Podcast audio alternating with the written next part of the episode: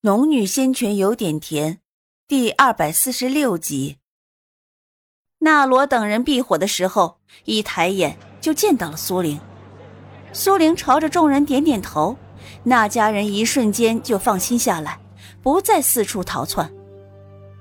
铁背回答完狼敖的话，便要再次上前，而这时苏玲也走到了众人面前，面朝铁背说道。不用再试了，凭你的本事，还无法从我手下伤害到那家人。铁背一见苏玲，在感受到他身上强大的灵气压制，当即腿脚一软，跌坐在地。你，铁背惊骇的看着苏玲，从他修习法术开始，历时两百余年，从未见过有人拥有如此强大的灵气威压。狼獒见铁背竟然还没交手就跌倒在地，当即怒吼道：“铁背，快给我活捉了这个女人！”铁背脸色发白，缓缓站起来。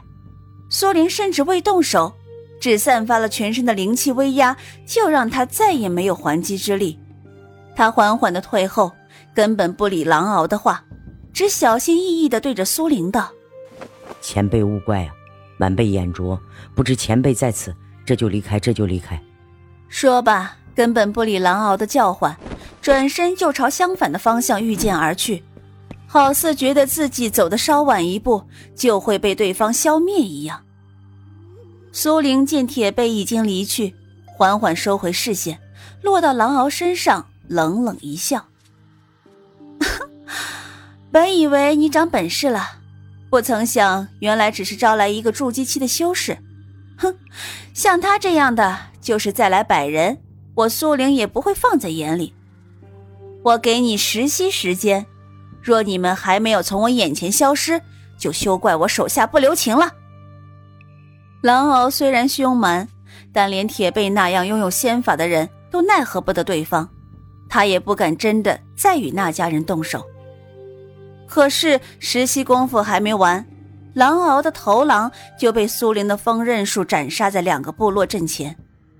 哼，今日是头狼，下次便是你们首领，记住了吗？狼敖只能眼睁睁的看着苏玲眨眼间击杀了他的头狼，甚至不敢多言一句，转身就跑。一时间，除了那头狼的尸体，狼族众人不留一个影子。那罗见众人离开。才呼了口气，走到苏玲身边。谢谢你，从此后狼族人也不敢再轻易来那家部落了。苏玲微微一笑，耶牛却在旁边大喊起来：“姑娘，你好厉害！我能不能跟你学法术？”苏玲看了他一眼，微微一笑：“好。”话还未答完，目光一转，落到了地上一个漆黑的袋子上面。看起来颇像乾坤袋，他手掌略一前伸，乾坤袋便自动的飞到了他的掌心。探入灵气，筑基期修士的禁制轻而易举的被化解，一眼便看到了底。除了一些灵草、丹药、灵石、衣衫外，还有许多杂物，但都不是什么稀罕物。扫了一眼，便兴趣缺缺的正欲收回灵气。却一下看到了乾坤袋的一角被特别的空了出来，只放了一件东西。他伸手把那件东西拿出来，却是一块类似牛皮的图画。他展开仔细看了一会儿，陡然间双目一睁，脸上露出狂喜之色。他匆匆回头对耶牛和纳罗道：“我有点事，先离开一下。”说完，便直接御风而起，唤了一声“小红”，小红啾的一声从树林中窜出来，直接飞到了苏玲脚下。苏玲感知了一下刚刚那个筑基期修士的位置，然后摸着小红的脑袋说道：“小红，人在那边，快追！”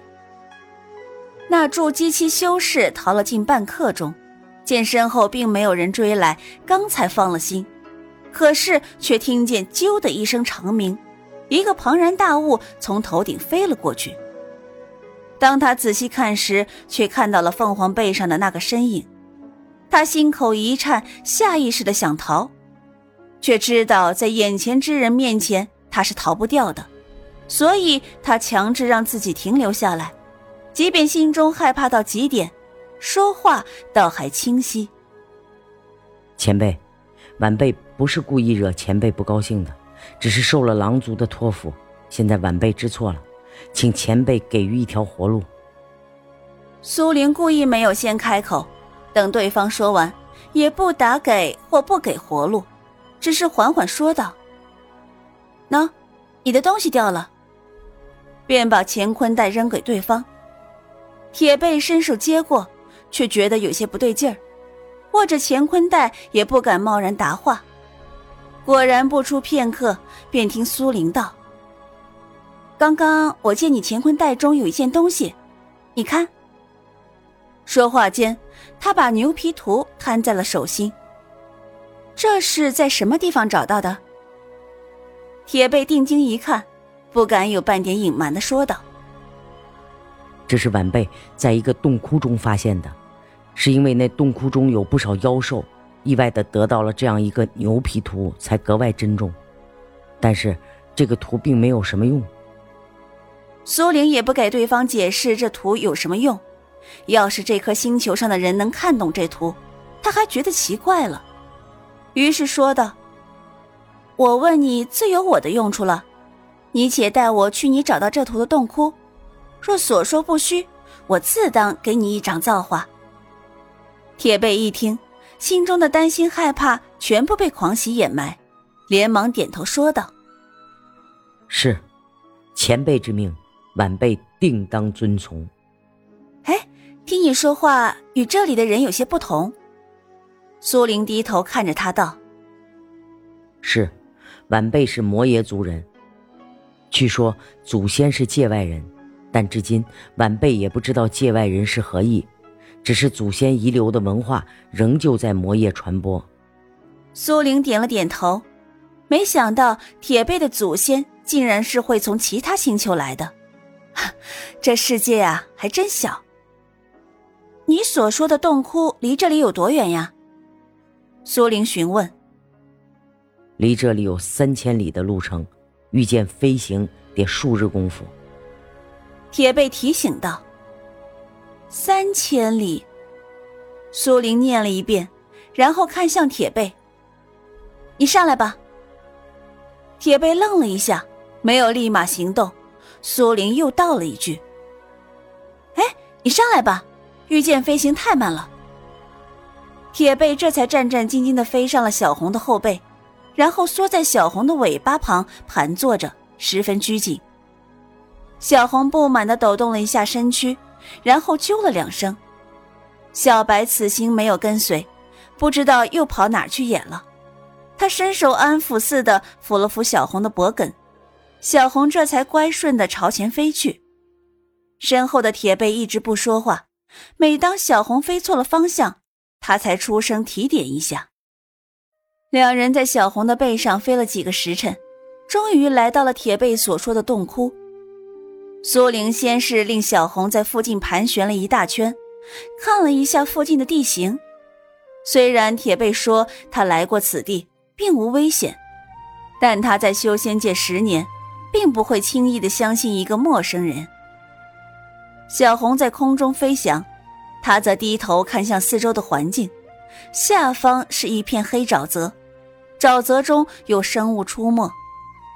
而铁背所说的洞窟，便在这片沼泽尽头的那座大山脚下。